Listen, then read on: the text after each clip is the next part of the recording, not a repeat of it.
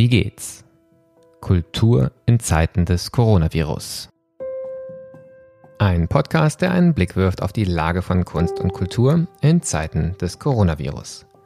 Mein Name ist Martin Zierold und ich bin Gastgeber dieses Podcasts, den das Institut für Kultur und Medienmanagement KMM an der Hochschule für Musik und Theater Hamburg produziert. Deutschland steckt im nächsten Lockdown und der Zusatz Lockdown Light fällt mindestens aus Sicht der Kultur schwer. Wieder sind die Türen der Theater, Konzerthäuser zu, auch die Museen und die Clubs sowieso.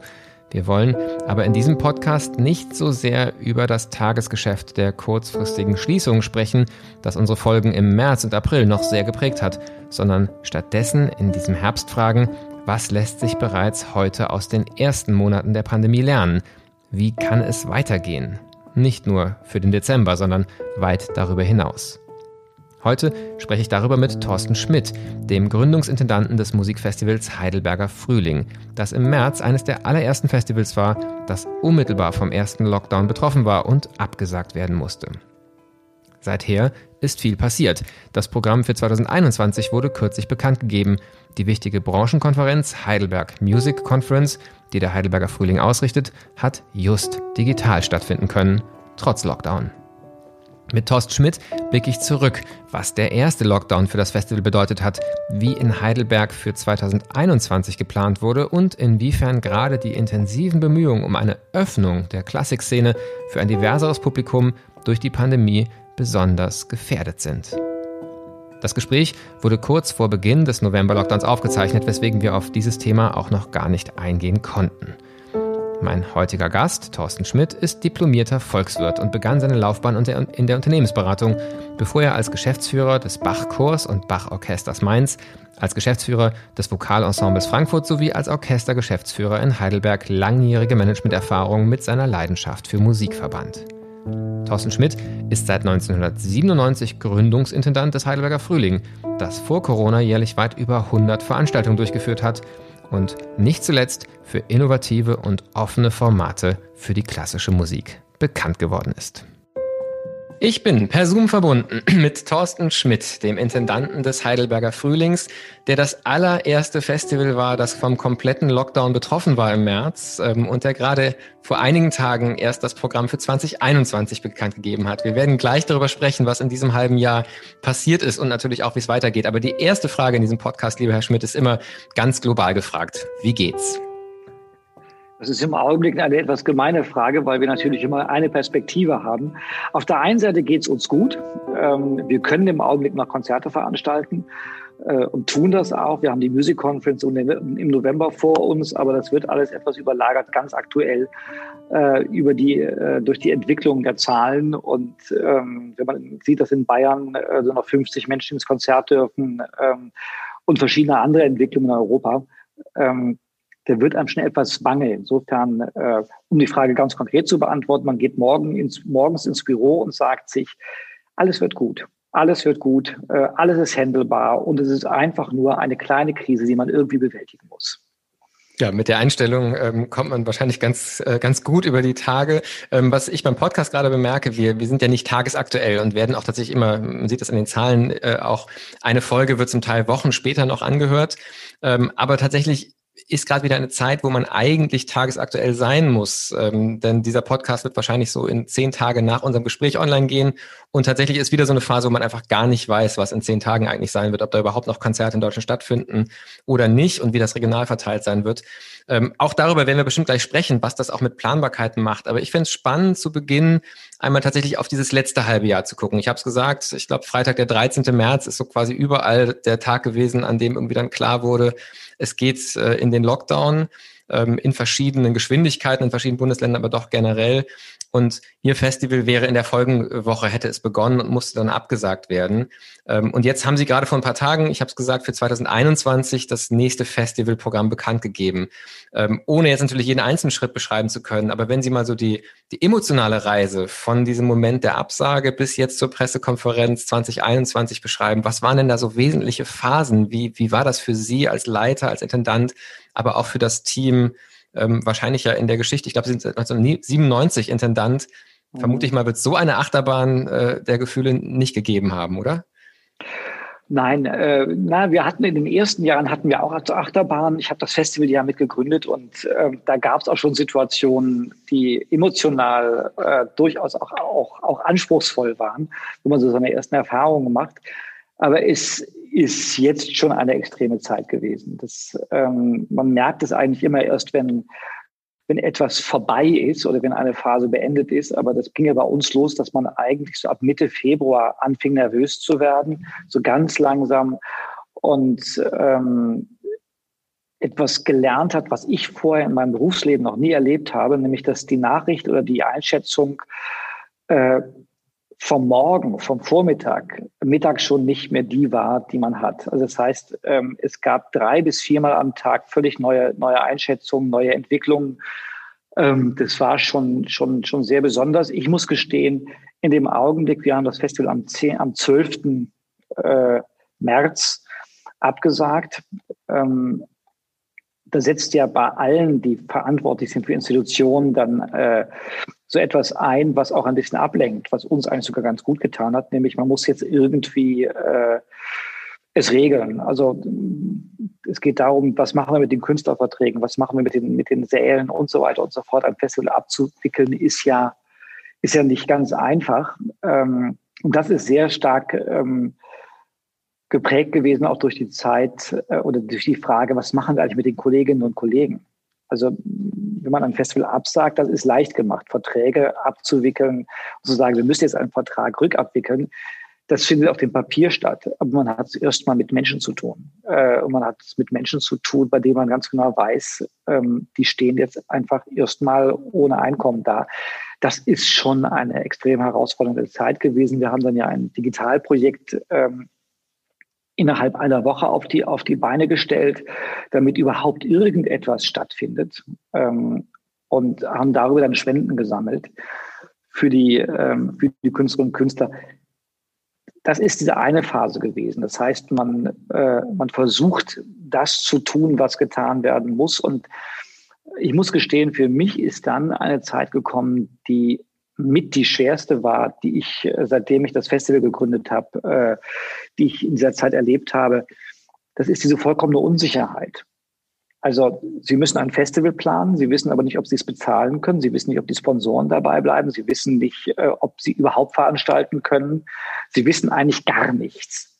Und ähm, das ist schon, das ist schon wirklich herausfordernd. Und ich habe dann im Mai gesagt, okay, uns bleibt gar nichts anderes übrig, also zu tun, als ob das Festival normal stattfindet, wohl wissend, dass das Festival nicht normal stattfindet.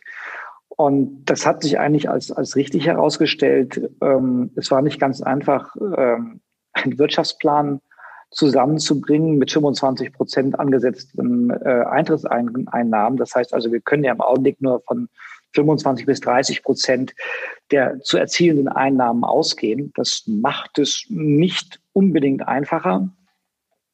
Und ähm, es hat uns aber normal zu planen, hat uns, hat uns die Möglichkeit gegeben, überhaupt mit den Künstlerinnen und Künstlern Projekte zu entwickeln, überhaupt ein Stück weiter zu gehen und nicht immer nur in eine Röhre zu starren und nicht zu wissen, was man tun soll. Und so sind wir jetzt mit dem Programm rausgegangen, was ein bisschen gemein ist, weil wir die, das Pressegespräch geplant haben, ähm, als die Situation zwar schon wackelig war insgesamt, aber irgendwie man noch meinte, na, das wird sich eventuell schon regeln. Es kann sich bis März auch regeln. Aber ähm, im Augenblick merke ich, dass es, dass es wieder zu einer Entwicklung kommt, wie wir sie auch im Frühjahr gehabt haben, dass die äh, Einschläge näher kommen. Und wir haben das erste Festival ist, ist im Januar, das heißt, das ist das, das Streichquartettfest. Ähm, müssen wir mal schauen, wie da die Situation ist. Und ähm, ich gebe die Hoffnung nicht auf, dass das Frühjahr noch ganz, ganz weit entfernt ist und bis sich, sich bis dahin ganz, ganz viel geregelt hat. Ja, ähm, wenn wir jetzt auf das Festival mal gucken, und Sie haben ja gesagt, ähm, fast so im Modus der Fiktion zu sagen, wir planen es, als sei es ein normales, wohl wissend auch in den Zahlen, dass es kein normales höchstwahrscheinlich sein wird ähm, aber brauchen letztlich diese Fiktion, um überhaupt planen zu können. Ähm, wo merkt man es denn vielleicht aus Publikumssicht am meisten, dass ähm, es eben nicht einfach nur das nächste Festival ist, sondern ein Festival nach dem Ausgefallenen, ein Festival in einer Zeit, wo immer noch in irgendeiner Form, wir wissen alle nicht, wie genau Pandemie sein wird. Wie hat sich das, wie wirkt sich das im Konzertprogramm äh, selber aus, aus Ihrer Sicht? Meinen Sie das in Richtung Publikum oder im Programm, also bei der Wahrnehmung des Publikums oder im Programm direkt? Zunächst mal im Programm selbst. Also die, die Frage, wie dann wahrscheinlich das fürs Publikum vor Ort ist, das wird vermutlich ja äh, sich heute noch gar nicht so ganz planen lassen. Aber würden Sie sagen, künstlerisch jetzt auch im Programmieren, in den Künstlerinnen und Künstlern, die eingeladen sind, ähm, ist das, ist da was sichtbar? Ja, also das ist, ist bei uns eigentlich, ähm, wenn man das Programm lesen würde und nicht wüsste, zu welcher Zeit es äh, stattfindet, würde man es vermutlich nicht, nicht unbedingt äh, lesen können, bis auf die Tatsache, dass man natürlich ohne Pause spielt und ähm, bei den Programmen schon ein bisschen schaut, was man auch macht. Ähm, aber wir haben auch Gesang dabei. Also das, das sind Dinge, ähm, die man schon erkennt. Was wir nicht gemacht haben, ist ein, ein reines Corona-Programm zu machen. Also was jetzt bei den Theatern ist, das ist auch eine andere Situation. Ähm, wir können ja normal programmieren. Wir können eine Sonate spielen. Wir können äh, Kammermusik machen. Wir können sogar mit einem Abstand Sängerinnen und Sänger auf die Bühne, Bühne stellen. Das heißt, wir können, wir, wir haben ja die Möglichkeit, eigentlich ähm, ganz normal äh, dramaturgische Konzepte zu entwickeln. Wir müssen nur einfach schauen, dass wir nach äh, aller spätestens anderthalb Stunden fertig sind, damit gelüftet werden kann. Was wir nicht gemacht haben, ist ähm, doppelt zu programmieren. Das heißt, äh, viele Kolleginnen und Kollegen machen es ja im Augenblick so, dass sie ähm, zwei, teilweise sogar dreimal spielen lassen. Ähm, wir haben uns dagegen entschieden. Und zwar, ähm, und das war keine leichte Entscheidung. Wir haben uns dagegen entschieden, weil ich mit vielen befreundeten ähm, Künstlern gesprochen habe. In diesem Fall sind es wirklich größtenteils Männer gewesen, die äh, diese Erfahrung rübergegeben haben und äh, uns auch vermittelt haben, dass sie vollkommen unterschätzt haben, wie sehr ähm, mental dieses zweimal Spielen sie fertig macht. Also das ist einfach anderthalb Stunden Pause, Pause zweimal äh, 100 Prozent da sein. Äh, das funktioniert nicht richtig. Und äh, ich bin sehr froh über diese Entscheidung, weil ich mit äh, Frau Baumeister zusammen die Programmvorstellung dreimal gemacht habe, also dreimal anderthalb Stunden. Und sie sind einfach beim dritten Mal äh, sind sie durch. Also wir waren nach diesem Tag wirklich vollkommen erledigt. Und wenn ich mir vorstelle, dass Künstlerinnen und Künstler auf Natur sind und das drei, vier Tage nacheinander machen, da ist man einfach äh, am Ende. Deswegen haben wir gesagt, wir kommen mit dieser Variante hin. Wir haben, es sind ja häufig auch Einnahmefragen. Wir haben mit den Sponsoren gesprochen, haben versucht, so zu kalkulieren, dass wir das, äh, dass wir ohne äh, die Doppel das doppelte Spielen hinkommen. Ähm, aber es hat ein, ein Problempunkt schon dabei. Ähm, das ist die Frage der Exklusivität. Wir haben halt einen sehr, sehr kleinen Kreis. Das ist schon sehr elitär. Und ich bin vor äh, 25 Jahren damit angetreten, äh, die Distanz zwischen Bühne und Publikum äh, zu äh, reduzieren und vor allem Festival für alle zu sein. Ähm, ich muss gestehen, das ist schon ein bisschen schmerzhaft. Ähm, zu sehen, dass diese Situation uns dazu bringt, dass Kultur plötzlich wieder auch etwas Elitäres wird. Ist das Ihre Erfahrung dass, äh, aus den Konzerten, die jetzt bisher schon wieder stattgefunden haben? Das wäre auch genau meine Frage. Wer sind die, die im Moment ins Konzert gehen? Die eine Variante wäre zu sagen, es sind die Hardcore-Fans und dann vielleicht auch irgendwie das gleiche Publikum, was vor ähm, guten 20 Jahren das Publikum war, was auch schon gekommen ist, wo Sie mit dem Heidelberger Film ja auch sehr erfolgreich eine Öffnung äh, erreicht haben. Ähm, man könnte aber auch wieder denken, wenn man jetzt an Risikogruppen und so weiter denkt, dass vielleicht doch auch nochmal ein anderes Publikum gerade sich mehr traut, ins Konzert zu gehen und vielleicht manche der ähm, Kernzielgruppe einfach auch aus gesundheitlichen Überlegungen oder anderen sagt, ähm, selbst mit Hygienekonzept bin ich da vorsichtig. Wer ist denn das Publikum, was, was aktuell tatsächlich sagt, ich bin so dringend interessiert an diesem Konzerterlebnis, dass ich auch in der jetzigen Phase mich auf den Weg mache? Also unsere Erfahrungen sind schon die, dass, ähm, dass es die ganz eng verbundenen Menschen sind. Also wir haben den großen Vorteil, ähm, dass wir ja quasi eine, eine, eine kleine Spanne, Lebensspanne äh, in der Festivalentwicklung gehabt haben. Das heißt, ich kenne, ich habe lange Zeit alle Menschen im Publikum gekannt. Das ist nun schon lange vorbei, aber das schafft eine hohe Bindung. Und insofern ähm, haben die Risikogruppen gar keine Angst, sondern ähm, stürzen sich mit Leidenschaft äh, in die Veranstaltungen. Ähm, wir haben ja neben den Festivals noch eine Abo-Reihe und ähm, ich war sehr, sehr erstaunt, dass die Abozahl gleich geblieben ist. Also das, damit habe ich überhaupt nicht gerechnet. Ähm, und jetzt auch beim, äh, beim Vorverkaufsstart für den Heidelberger Frühling ähm, ist es auch erstaunlich gewesen, dass ähm, wir keinen oder nur einen ganz, ganz geringen Einbruch gehabt haben. Und, ähm, und das ist das Bedauerliche dabei. Das heißt, es bleibt ein enger Zirkel. Es ist für uns toll, weil erkennbar ist, dass es eine extrem hohe Publikumsbindung gibt. Aber es gibt ja beim Festival auch immer diejenigen, die mal hinschauen, die einmal im Jahr ins Konzert gehen und sich eine Karte kaufen. Und die haben jetzt keine Chance mehr auf Karten. Also das heißt, diejenigen, die ein bisschen weiter weg sind, äh, die einen zaghaften Versuch wagen, sich mal zu trauen, ähm, die werden wir einfach aufgrund der, der beschränkten Kapazitäten nicht erreichen.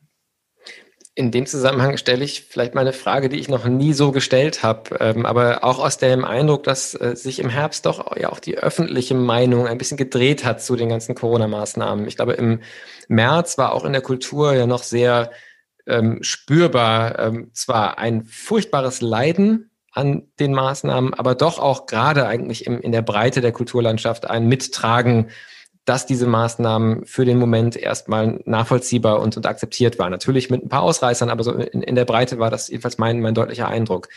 Ich nehme jetzt schon, und zwar sowohl international wie auch national wahr, ähm, dass in diesen Herbst gehend mit dem von Ihnen ja auch beschriebenen steigenden Zahlen ähm, es doch ein sehr viel selbstbewussteres und aber auch kritischeres äh, ähm, Insistieren darauf gibt, dass man eigentlich nicht nochmal genauso agieren sollte, wie, wie das im März der Fall war. Also die Kultur dann schnell im Prinzip im Bauschen Bogen mit anderen Maßnahmen zusammen auch zuzumachen. Ähm, gerade wenn Sie sagen, Ihr Kernpublikum, Ihr Stammpublikum, das, das historisch gewachsene Publikum hat auch Vertrauen in die Maßnahmen, hat keine Angst, geht für wie sinnvoll finden, halten Sie denn sozusagen, ähm, angesichts trotzdem der dynamischen Entwicklung ist das wahrscheinlich schwer zu sagen, was in drei Wochen noch gilt, aber aus heutiger Sicht, für wie sinnvoll halten Sie so die, die Einschränkungen, die es aktuell gibt ähm, und was würden Sie sagen, haben Sie auch selbst, also als Institution gelernt zu sicheren Konzertveranstaltungen unter Pandemiebedingungen? Was geht, was geht nicht, ganz kurz gesagt? Das ist eine, das ist eine extrem schwierige Frage, die ähm, deren Antwort sich auch in den letzten zwei Wochen äh, verändert hat.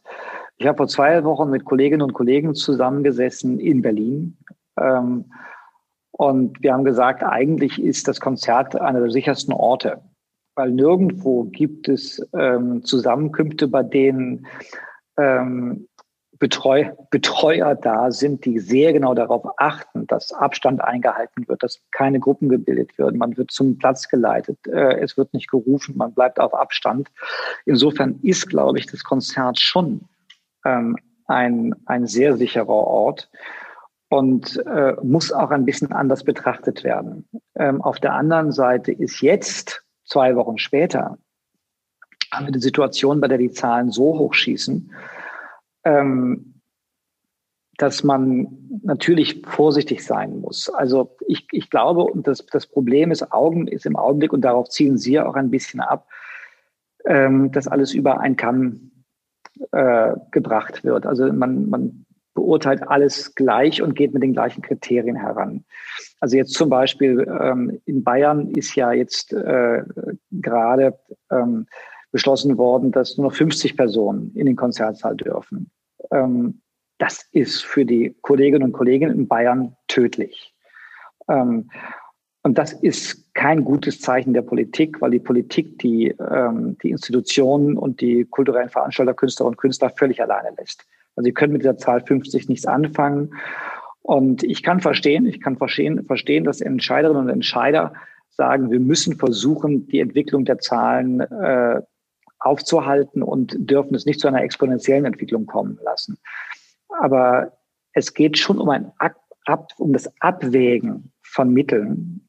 Ähm, das kann bedeuten, dass man sagt, okay, wir müssen für zwei Wochen nochmal dicht machen.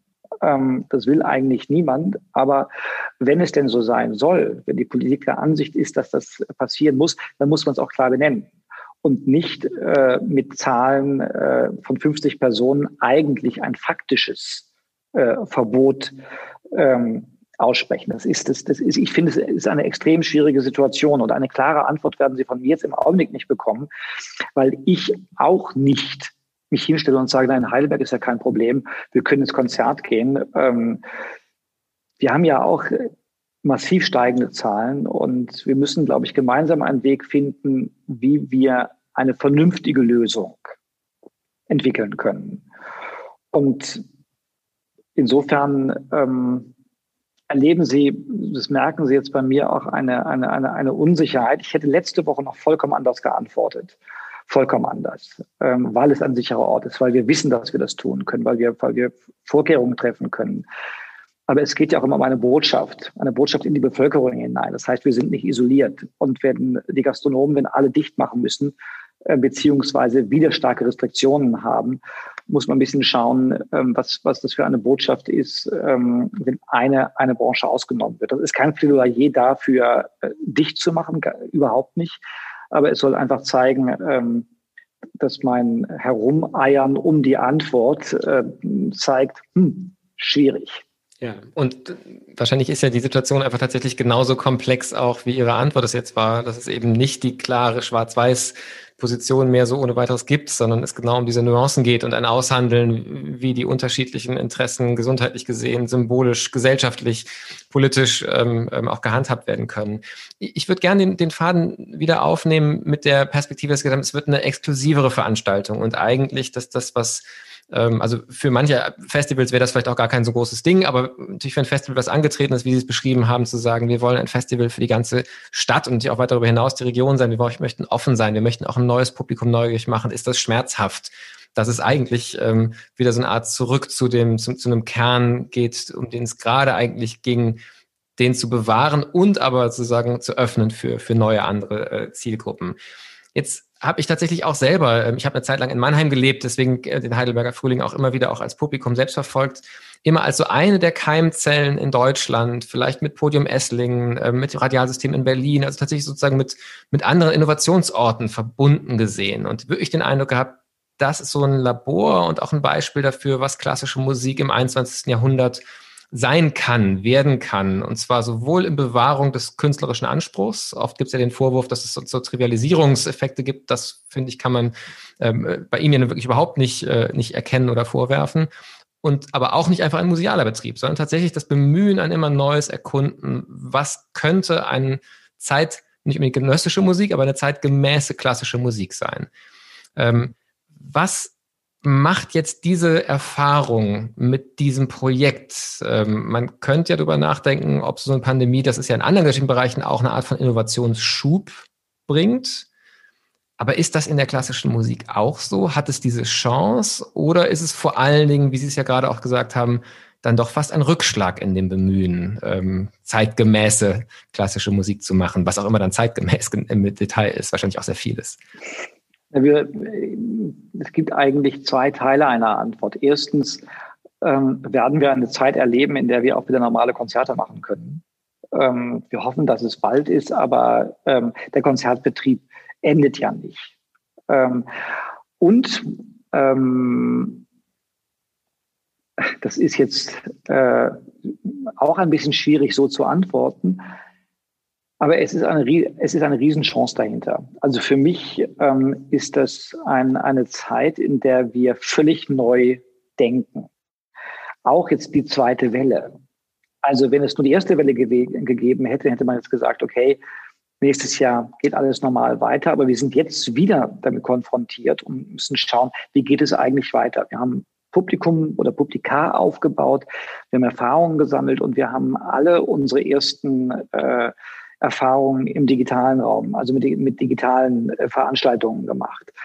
Ähm, Und der, die erste Phase war für mich eigentlich die, dass ich verstanden habe, ähm, wirklich verstanden habe, dass man mit, dem, mit einem Streaming kein Festival äh, transportieren kann, sondern es sind eigene Bedingungen und das ist etwas, was mich sehr begeistert, weil wir einfach feststellen, es entsteht eine eigene Form. Also über die, das Digitale in Vernetzung mit dem Analogen äh, entstehen für uns große Möglichkeiten, gerade im Hinblick äh, auf Vermittlung. Das heißt, ich habe ganz andere Formen zu kommentieren, ich habe ganz andere Formen, künstlerisch Themen zu vermitteln, indem ich äh, das Digitale nicht einfach als Verlängerung des Analogen nehme, sondern äh, dem Digitalen auch ähm, die Möglichkeit wirklich zuschreibe, eine vollkommen eigenständige Form in Ergänzung zum Analogen zu sein. Das finde ich ist ein ganz wichtiger Schritt. Ähm, der uns auch sehr beschäftigt. Und der zweite, der zweite Punkt ist, und der hängt jetzt mit der zweiten Welle zusammen, ähm, ich glaube, dass wir das, was wir tun, neu denken müssen. Ähm, wir haben ein, ein, ein analoges Ereignis, zu dem Menschen gehen. Vielleicht können sie nicht gehen, weil etwas abgesagt werden muss. Und wir können uns nicht einfach umdrehen und sagen, naja, ist ein bisschen Pech, wir haben ein Programm ge geplant, findet halt nicht statt. Dann sehen wir uns halt im nächsten Jahr wieder. Das geht nicht. Dann werden wir unser Publikum verlieren. Weil, äh, unsere Chance ist es jetzt, ähm, völlig andere Veranstaltungen zu entwickeln.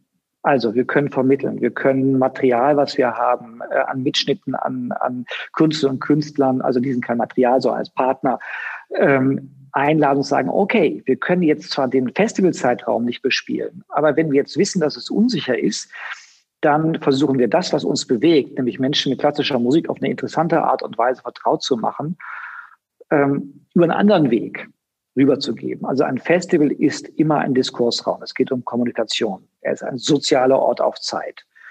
Ähm, ich führe Menschen zusammen. Und ich habe, wenn ich nicht analog veranstalten kann, durchaus auch Möglichkeiten, das anders zu machen.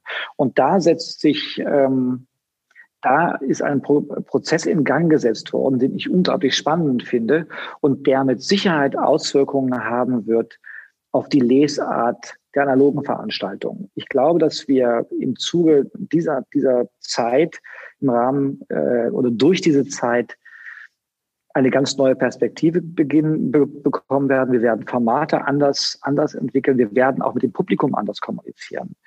Das wird noch eine Weile dauern. Aber wenn ich jetzt bei uns hier ins Team schaue, äh, sind Dinge entstanden, die ähm, und am, am Entstehen, ähm, die nicht einfach, wenn wir dann wieder veranstalten dürfen, beiseite geschoben werden, sondern das hinterlässt ja was. Also insofern, glaube ich, wird sich viel ändern. Ähm, ganz spannend, also gerade dieser digitale Bereich, ähm, denn auch da, finde ich, beschreiben Sie was, was, was tatsächlich geradezu greifbar, spürbar war, so am Anfang dieses Streaming, das vielleicht ja wirklich als, als Krücke äh, im Moment der Schließung auch erstmal für einen Moment attraktiv war und dann aber auch immer stärker eigentlich fast zu so einer Art Ermüdung bei ganz vielen geführt hat. Das habe ich auch mal wieder gehört und auch selbst beobachtet. Jetzt sind Sie gerade ganz ah. kurz, ah, das war nur das Bild weg, ja. alles gut. Genau. Mhm. Ähm, das, ich schneide sonst nicht, aber das schneide ich dann raus. Ähm, so, so zu einer Ermüdung geführt hat, dass man den Eindruck hatte, es gibt unendlich viel, was gestreamt wird, aber eigentlich ist dann doch die Frage, was ist das künstlerisch-ästhetische daran? Und, und Sie beschreiben jetzt eher Formate, die das Digitale tatsächlich ganz anders denken ähm, und vielleicht auch etwas einbauen, wenn Sie vom sozialen, wenn Sie vom Kommunikationsraum sprechen, dass so eine Art Rückkanal ähm, vielleicht auch zulässt. Und das gab es ja sehr, sehr wenig in der, in dieser ersten Phase des Streamings. Ähm, Gibt es da schon Beispiele, sei es aus Ihrem Haus oder auch von anderswo, wo Sie sagen, da kann man schon erahnen, wohin die Reise geht? Oder können Sie uns schon in die Küche blicken lassen, was, was Ihr Team gerade entwickelt? Na, wir haben einige, einige ganz spannende Projekte entwickelt, die sind noch, ähm, die sind noch etwas äh, in der Küche und sind noch ein Geheimnis, aber ähm, wir haben ein relativ großes Projekt äh, ins Leben gerufen, ähm, von dem Sie dann noch hören werden. Insofern bleibt das noch ein bisschen, bisschen, bisschen unter Verschluss. Nein, wir sind im Augenblick gerade dabei, überhaupt das Denken darüber anzustoßen. Also wir haben dieses eine Projekt gehabt. Wir, wir verlagern jetzt die Music Conference in den, in den, äh, in, ins Netz mit. Aber das ist jetzt nichts Besonderes. Nein, was mich interessiert, und diesen, diesen Prozess müssen wir erstmal ähm, aufnehmen und, und starten, ist, ähm, wie ich das Digitale und das Analoge zusammendenken kann. Also wirklich als, als Kunstform zusammendenken kann. Und das braucht ein bisschen Zeit, ähm, weil anders als ähm, eine Veranstaltungsplanung oder äh, Konzeptumsetzung im analogen Raum kommt eine völlig andere Dimension hinzu, ähm, die auch noch mal ein eigenes Budget hat. Ähm, und äh, für ein Konzert oder eine Veranstaltung wissen Sie, wenn Sie diesen Job relativ lange machen, was Sie ansetzen müssen. Ähm, in den neuen Medien äh, ist das schon ein bisschen, bisschen, bisschen schwieriger. Also davon, wenn die Projekte, vor allem das eine Projekt spruchreif ist, ähm, werden wir davon von berichten. Ja, das müssen wir für ein zweites Gespräch uns dann aufsparen. Ähm, ich habe jetzt schon die Metapher der Küche aufgebracht ähm, und würde gerne auch nochmal einen, einen Blick dann vielleicht nicht konkret auf ein Projekt werfen, sondern eher auf die Frage, was braucht es eigentlich auch nach der Erfahrung dieser Pandemie, um ein gutes Festival zu machen? Sie sind nun Gründer, einer der erfolgreichsten Festivalmanager, Intendanten in Deutschland. Hat sich Ihr Verständnis von dem, was es eigentlich zum Beispiel auch für ein Team heißt, was ein Team braucht, wonach Sie suchen, wenn Sie jemanden einstellen, hat sich das schon jetzt verändert durch die Pandemie oder würden Sie sagen, eigentlich ist der Job dann doch stabil, ähm, es ist halt nur eine besondere Zeit gewesen? Also ist Kulturmanagement, um es mal in den Begriff, wie es bei uns in Hamburg heißt, ähm, sagen, was hat sich das Profil verändert für Sie, was es bedeutet, Kulturmanager, Kulturmanagerin zu sein? Also für mich aus meiner Perspektive nicht wirklich. Es hat sich eigentlich ein Bild bestätigt, weil ähm, wenn man bei uns anfängt, ich habe das früher immer ganz am Anfang gesagt, ähm, dass man eigentlich agieren muss, gerade bei der Umsetzung, als ob man zu Hause Gäste empfängt. Das ist die eine, das ist die eine Perspektive, wie gehe ich mit dem Publikum um. Ähm, also von Seiten der Organisation, ähm, da ist es gleich geblieben. In Bezug auf das Marketing äh, und Programmplanung ja, revidiere ich mein, äh, meine erste Einschätzung, dass sich es nicht geändert hat. Doch, es wird sich ändern. Und zwar haben wir eben durch die Vernetzung, durch die Erweiterung der programmatischen Arbeit, also digital und analog, im Marketing ähm, nicht nur Social-Media-Kanäle zu bespielen, sondern diesen Raum wirklich auch als Veranstaltungsraum zu betrachten und auch zu vermitteln, ähm, wird es neue Anforderungen geben. Die setzen wir noch nicht wirklich um, aber ähm, es entsteht ja ein Möglichkeitenraum. Ich habe das eben schon mal gesagt. Das ist, wenn ich anfange, ähm, die Kommunikation im Netz nicht nur als Vertriebs- oder Kommunikationsmaßnahme zu betrachten, sondern ernst nehme als, als inhaltliche Arbeit, weil es mir wirklich Kommunikationsmöglichkeiten und Vermittlungsmöglichkeiten bietet, ähm, muss ich auch strategisch anders an diese Konzepte rangehen. Also in Bezug auf Kommunikation, in Bezug auf äh, Vermittlung, in Bezug auch eben auf Programmgestaltung. Ähm, gut, jetzt kommt, kommen Generationen von Kulturmanagerinnen und Managern äh, bei Ihnen aus der, aus, der, aus der Hochschule, die das ja schon in erheblichen Teilen mitbringen. Die haben Eigeninteresse. Also diejenigen, die ich jetzt kennenlerne und die, die quasi in diesem Alter sind und jetzt ihre Abschlüsse machen, die denken es schon so stark mit, ähm, dass wir sehr stark davon profitieren. Aber ich glaube, dass die, die Grundstoßrichtung und die Schwerpunktsetzung ähm, sich schon ein bisschen ändern wird. Insofern dann wirklich, das ist ja auch so ein Bild, das man oft gehört hat, ähm, die Pandemie als Beschleuniger oder auch als Brennglas, ähm, was mindestens im Bereich digitaler Transformation dann offensichtlich ja wirklich nochmal was weitergetrieben hat, ähm, was vielleicht auch sonst Thema gewesen wäre, nur wahrscheinlich langsamer, äh, nicht so zugespitzt. Ähm, und da eben wirklich ähm, von so einer Frage, die mir auch sehr oft begegnet von, von Kultureinrichtungen, müssen wir auf Facebook sein, Instagram sein, hin gar nicht mehr so zu fragen, welchen Kanal muss ich jetzt bedienen als Kanal, sondern tatsächlich zu fragen, was sind eigentlich die digitalen Räume, die wir fast genauso bespielen, wie wir unser Foyer, unseren Konzertsaal, äh, vielleicht auch den Marktplatz in der Stadt ähm, als unseren Raum äh, verstehen, wo ein Festival präsent ist. Und das führt ja beinahe zu so einem Begriff, den ich ganz spannend finde, des Postdigitalen. Nicht im Sinne von, dass das Digitale egal würde, sondern eigentlich, dass es so integriert ist, mhm. dass man vielleicht mhm. irgendwann gar nicht mehr so viel über Digitalisierung mehr spricht, sondern das tatsächlich mit der gleichen Selbstverständlichkeit äh, bedient, wie man seine anderen Bereiche bedient. Mhm. Ähm, wenn Digitalisierung so ein Feld ist, was von der Pandemie eigentlich nicht verdrängt ist, sondern vielleicht sogar fast beschleunigt ist, ähm, eine Frage schon so Richtung Ende unseres Gesprächs, ähm, die mich auch umtut. Es gibt ja kaum ein Gespräch, das man im Moment führt, professionell im Kontext von Kulturmanagement, wo nicht Corona in irgendeiner Form äh, sagen ein, ein Zentrum äh, der Unterhaltung ist. Gibt es Themen, bei denen Sie besorgt das Gefühl haben, das wäre eigentlich wahnsinnig wichtig, dass wir uns mit diesem Thema beschäftigen, aber wir haben die Zeit, die Aufmerksamkeit gerade nicht, weil die Pandemie alles dominiert und es gehen andere wichtige Themen geraten aus dem Blick? Ja, ähm, es sind programmatisch jetzt gar nicht unbedingt, ähm, es ist gar nicht so einfach zu beantworten, weil Corona so viel überdeckt hat.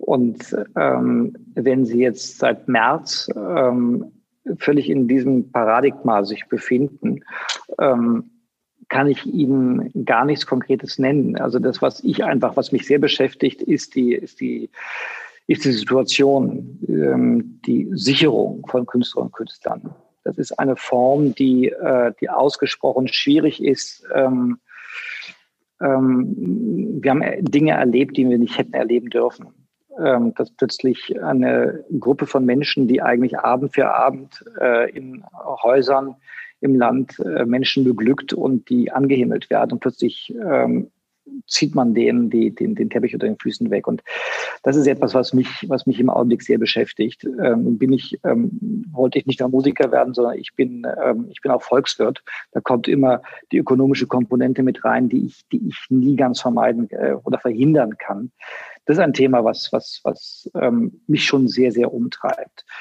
Ähm, ansonsten ist ein Thema, aber das ist vielleicht auch sehr spezifisch, ähm, was mich sehr beschäftigt, ist das Verhältnis ähm, von äh, in der Kulturfinanzierung. Das heißt, ähm, die Verlagerung von manchen Aufgaben in Richtung äh, Privatwirtschaft. Äh, und als ein Festival, das zu äh, über 75 Prozent seine Einnahmen selbst erwirtschaften muss und gute Erfahrungen mit den Firmen gemacht hat, ähm, ist das eine besondere Perspektive.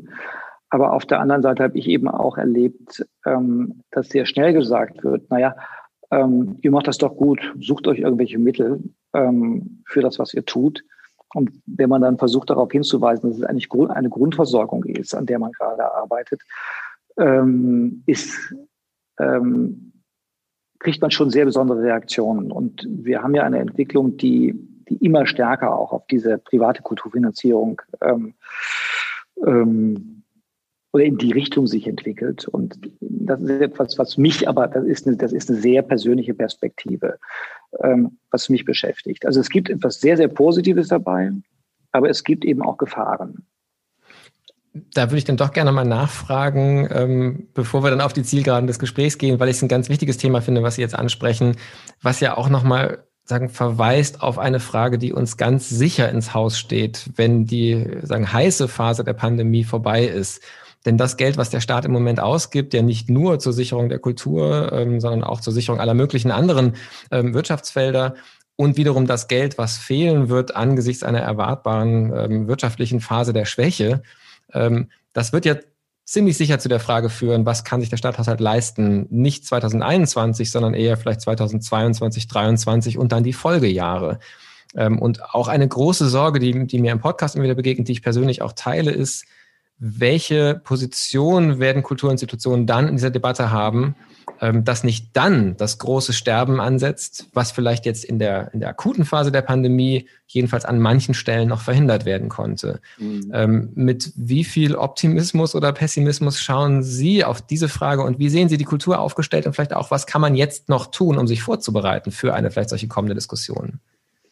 Die Diskussion wird mit Sicherheit kommen. Wir haben es ja gerade erlebt in Bamberg. 25 Prozent des Kulturhaushalts werden gestrichen ähm, oder sollen gestrichen werden. Die Diskussion geht gerade los. Ähm, ich gehe einigermaßen optimistisch in diese Diskussion. Wir werden diese Verteilungskämpfe kriegen. Ähm, aber wir haben ähm, auch erlebt, wie wichtig Kunst und Kultur für die Menschen sind. Das ist, wir sind jetzt nicht der hübsche Blumenstrauß, sondern wir haben erlebt, wie sehr Menschen Gemeinschaft vermisst haben, wie sehr Menschen ähm, es vermisst haben, sich ähm, mit Kunst und äh, kulturellem Angebot auseinanderzusetzen. Das ist ja etwas gewesen, was den Menschen sehr, sehr gefehlt hat. Und wenn es uns gelingt, ähm, mit einer Stimme zu sprechen, und sehr, sehr viel selbstbewusster auftreten, aufzutreten, dann ähm, kann es vielleicht eine interessante Diskussion äh, werden. Also was nicht passieren darf, ist, dass wir uns mit, äh, mit so Randforderungen etwas beleidigt schon proaktiv in die Schmollecke zurückziehen. Und wie, wie immer wird zuerst bei der Kultur gestrichen. Ähm, also es gibt ja dieses unselige Wort der Systemrelevanz. Ähm, und wenn man, wenn man dieses Wort, was ich ungern tue, nutzt, ähm, können wir ja alle wirklich mit, mit, mit ähm, großer Überzeugung sagen, ähm, Kultur ist systemrelevant, weil sie prägt, prägt Gesellschaft wie kaum etwas anderes. Und wir brauchen das. Und deswegen ähm, bin ich ähm, insofern positiv, weil ich hoffe, dass äh, es uns gelingt, dass wir uns zusammentun und sehr, sehr frühzeitig, sehr proaktiv ähm, uns formieren und der Politik auch deutlich machen, ähm, wir haben unsere Erfahrungen gemacht, ihr habt uns ganz schön abgehängt. Teilweise ist es in den Anfangsmonaten verständlich gewesen. Ähm, aber jetzt brauchen wir einen Verhandlungspartner. Wir brauchen, wir brauchen Strategien, wir brauchen Verhandlungspartner und, ähm, und ein kräftiges Selbstbewusstsein. Und dann kann es für uns im Kulturbereich und damit auch für die Bevölkerung, glaube ich, sogar ähm, eine Entwicklung geben, die vielleicht nochmal neue Impulse setzt. Ich glaube, nicht nur eine große Sehnsucht nach, nach Gemeinschaftserlebnissen, sondern auch eine große Sehnsucht nach Optimismus. Und äh, das ist schön, dass Sie da ähm, auch eine Perspektive aufzeigen konnten, dass durchaus auch auf der Ebene ähm, Potenziale und nicht nur Gefahren und Bedrohungen ähm, am Horizont stehen. Meine Abschlussfrage in dem Podcast ähm, ist immer eine davon ausgehend, dass so ein Job in so einer Phase eine sehr hohe Taktung hat und einen wahrscheinlich immer wieder auch in Tunnelblicke verleitet. Was sind so die Momente, aus dem Tunnelblick rauszukommen, wo Sie Inspirationen finden, wo Sie den Horizont wieder weit machen können? Gibt es da Tipps, die Sie äh, weitergeben können, Lektüren, Kunsterlebnisse oder auch einfach vielleicht Praktiken wie Spaziergänge? Wie, wie halten Sie sich sozusagen frisch, gesund und äh, wo, wo kommt Inspiration her in dieser Zeit? Äh, ist ganz erstaunlich. Ähm, ich spiele äh, im Augenblick erheblich mehr Klavier. Ähm, das ist so mein äh, mein Tor, durch das ich gehe, wenn, wenn die Tage ganz schlimm werden und äh, oder gewesen sind. Das ist ein ganz wichtiger Punkt. Und ich gestehe, dass ich ähm, auf alte Aufnahmen wieder gekommen bin. Im Augenblick äh, höre ich permanent die ganzen Beethoven-Aufnahmen von, von Leonard Bernstein. Ähm, und ähm, ausgelöst durch die Aufnahme mit äh, Bernstein und, und Christian Zimmermann, fünftes Klavierkonzert Beethoven und ähm, da ich Bernstein für einen der genialsten Musikvermittler halte, ähm, äh, so war sowohl verbal als auch äh, als, als, als Kunstfigur, ähm, ist das für mich, da man ihn immer vor Augen hat ähm, und weiß, was, was ihn bewegt, dass er an Grenzen gegangen ist, ähm, ähm, ist er bei mir irgendwie rein, so reingerutscht und ich höre das alles mit, mit allergrößtem Vergnügen durch, immer wieder. Und noch neugierige Nachfrage am Ende von einem ganz anstrengenden, vielleicht sitzungsreichen und an manchen Stellen ermüden, frustrierenden Tag. Welches Stück spielen Sie als erstes, äh, wenn Sie sich selbst ans Klavier setzen? Ach, das ist im Augenblick, das hängt immer davon, äh, davon ab, was gerade auf dem, auf, auf dem, auf dem äh, am Klavier liegt oder steht. Äh, das sind halt die Stücke, die man als letzte gespielt hatte, irgendwie als Schüler auch. Das sind, das sind Schubert und Frontus im Augenblick. Äh, aber ich fange auch an, ähm, mir mal wieder alte hm, Beethoven-Sonaten, die ich früher mal konnte, ähm, die aber etwas mehr Übung äh, vertragen könnten, ähm, wieder aufs Notenpult zu, zu packen. Also das ist, das wechselt auch sehr. Also es geht einmal quer durch den Gemüsegarten. Das, was halt in den Fingern noch drin ist.